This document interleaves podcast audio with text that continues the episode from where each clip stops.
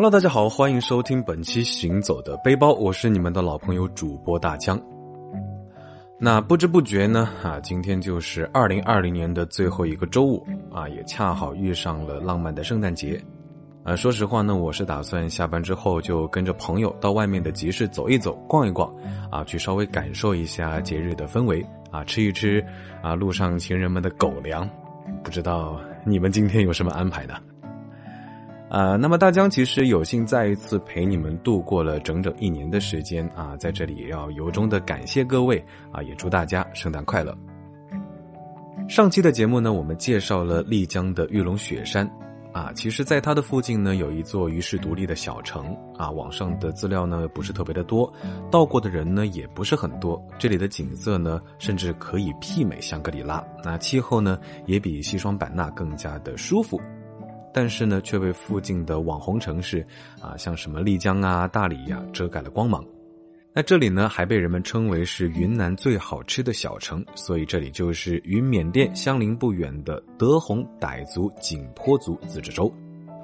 这个小城呢，简直就是云南中的小东南亚啊！所以原本有计划去一些泰国啊、越南的人，不妨可以来这里玩一玩、逛一逛。由于知道这里的人呢真的不多，所以很多小伙伴可能也是第一次听说这个地方。那大江呢也在这里先跟大家科普一下。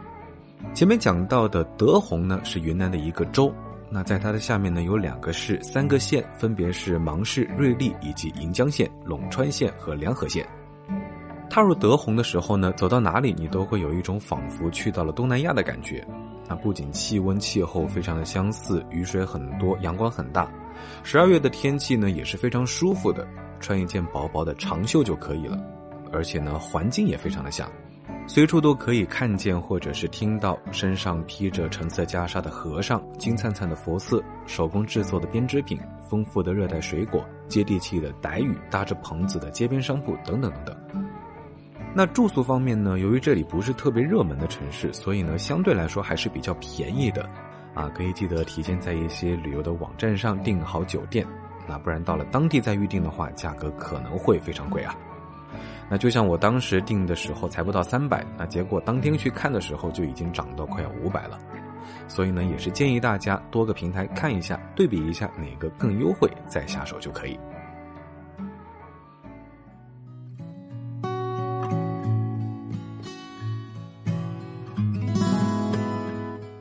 那当天飞机落地之后呢，我在酒店放了行李之后，就立马租了一辆小电摩去猛换大金塔。那这个猛换大金塔呢，是芒市的标志性建筑啊，也是中国的第一金佛塔，亚洲第一空心的佛塔，坐落在芒市城区的雷崖让山顶。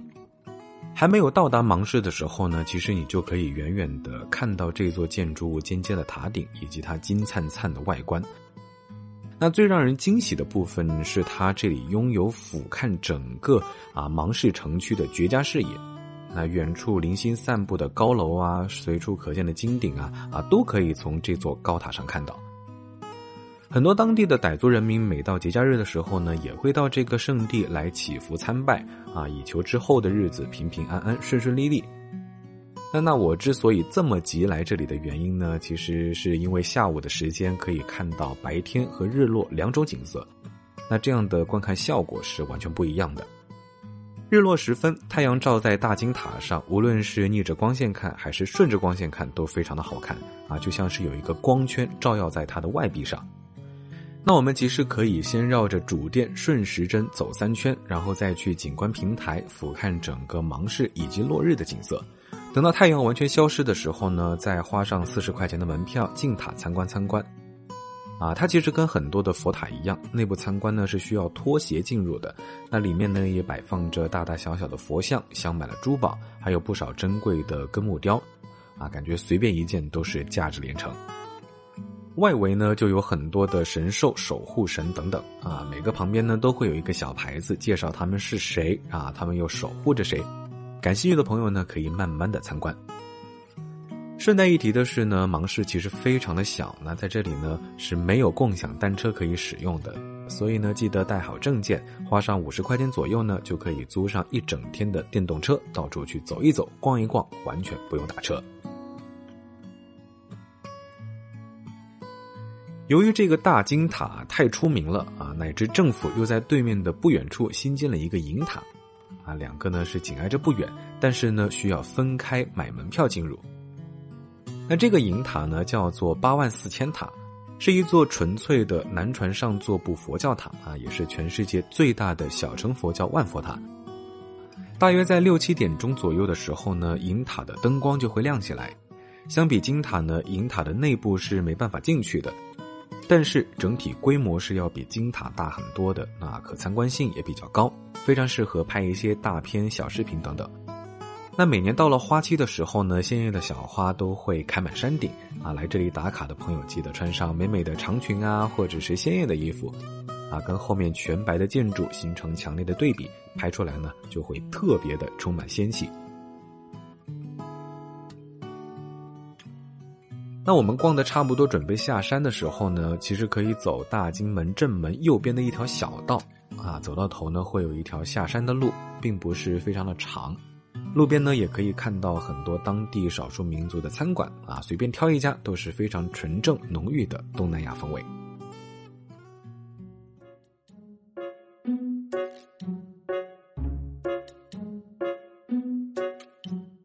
其实每去到一个城市，或者说去到一个地方，我感觉最能体验到当地文化的啊，应该就是当地的市场。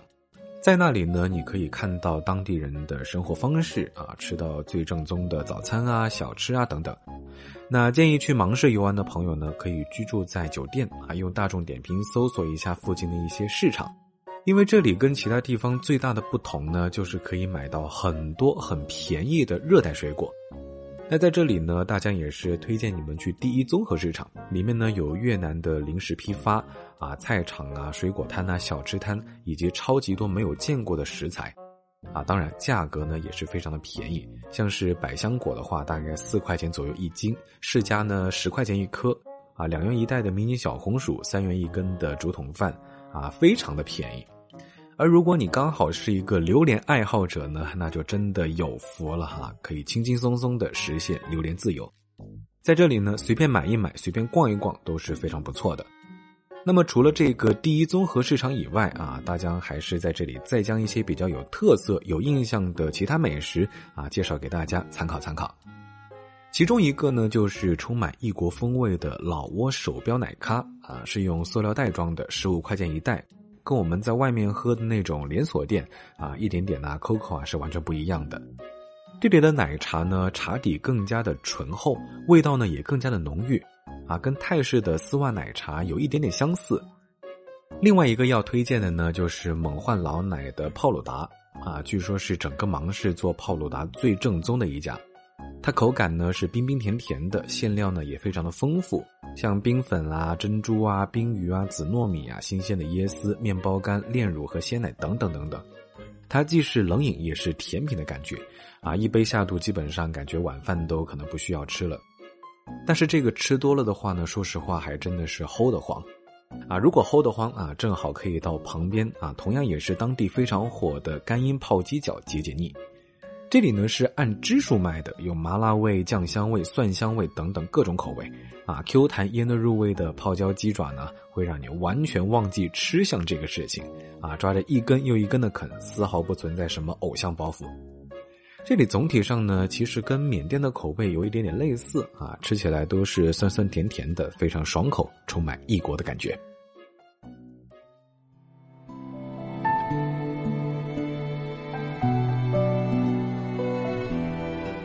来这边的第二天呢，我就坐了车啊，去瑞丽一日游，啊，从芒市到瑞丽有专门接送的车子，七十块钱一个人。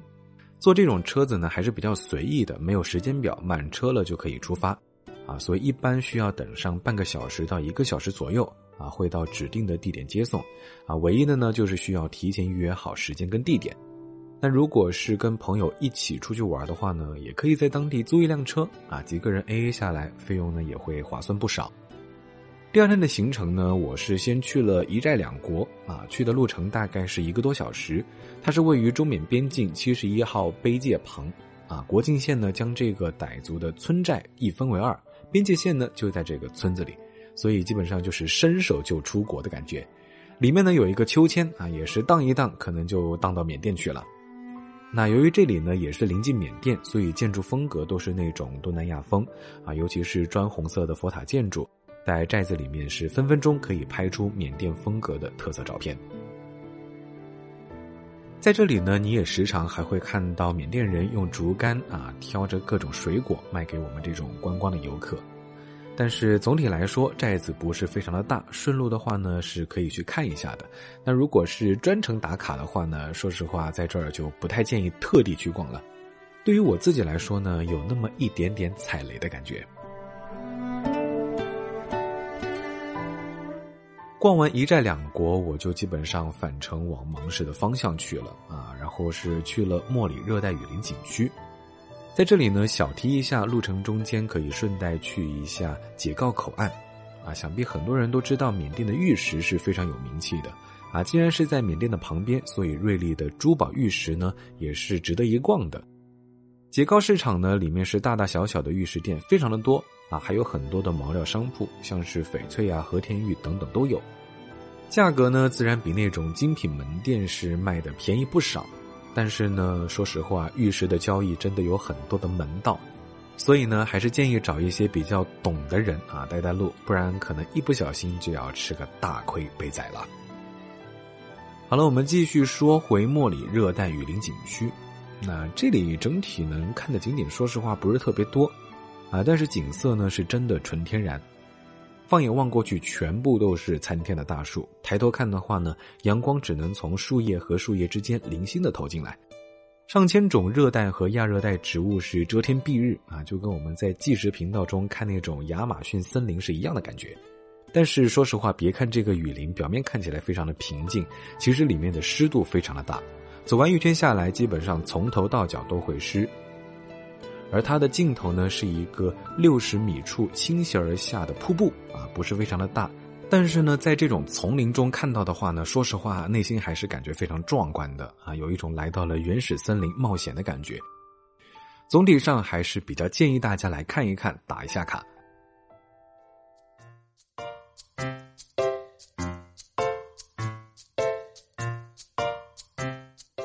两天一夜的行程就这样慢悠悠的啊，在这样的城市中度过了。那如果有想出国去泰国、越南等地方的朋友，因为疫情的原因耽搁了的话呢，不妨可以跟着大江的节目啊，来到瑞丽，来到芒市逛一逛。这里的美食呢，一定不会让你们失望啊！我也非常欣喜能够发现这么一个充满东南亚风情的地方啊！希望在未来的节目中呢，可以再挖掘更多好玩小众的宝藏地给你们。那本期行走的背包到这里就先告一段落了。我是你们的老朋友主播大江，感谢你们收听本期行走的背包啊！欢迎大家关注我的微博“千大江”，谦虚的谦。我们下期节目再见喽，拜了个拜。